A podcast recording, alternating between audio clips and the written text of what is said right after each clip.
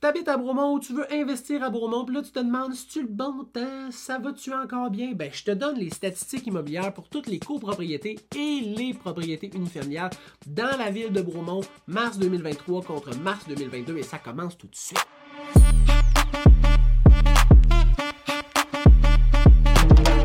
François Bérard Dubois, courtier immobilier résidentiel dans les cantons de l'Est et partout ailleurs au Québec. Je le répète à chaque mois, mais je peux t'aider, que tu sois à Bécancourt ou que tu sois à Saint-Côme, je peux t'aider dans ta transaction de vente ou d'achat. Fait tu peux m'appeler, ça me faire plaisir. Au niveau du délai de vente moyen dans la ville de Bromont, l'an passé, c'était 28 jours pour vendre une propriété et cette année, 74 jours. Donc quand même plus lent. C'est pas lent, lent, lent, mais c'est vraiment plus lent que l'année passée. Au niveau du nombre d'inscriptions en vigueur, on en avait 44 l'an passé, 127 cette année.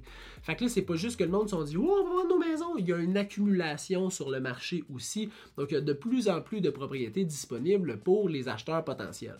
Au niveau du prix de vente versus le prix originalement inscrit sur Centris, on était à 101% l'an passé. Donc, on vendait en surenchère. Et cette année, 94% Donc, quand même, quand même bas comme statistique et plus bas que la moyenne. Euh, la moyenne ailleurs au Québec, je veux dire. Au niveau du prix de vente médian, on était à 554 000 l'an passé, 630 000 cette année. Mais Bromont est une région touristique où il n'y a pas beaucoup de ventes, il y a un gros écart dans les valeurs des propriétés. Donc, c'est pas nécessairement le point de repère que je vous conseille de garder en tête là, pour évaluer est-ce que votre propriété a pris de la valeur ou non.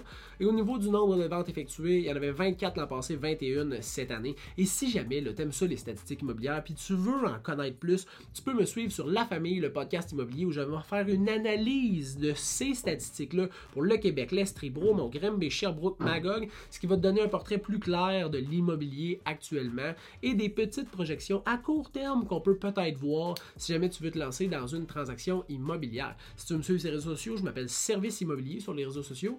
Tu peux me suivre, ça me faire plaisir sur TikTok, sur Instagram, sur Facebook, sur YouTube, whatever. Je suis là et ça va me faire plaisir de t'aider. Je te souhaite une bonne fin de journée et on se revoit le mois prochain.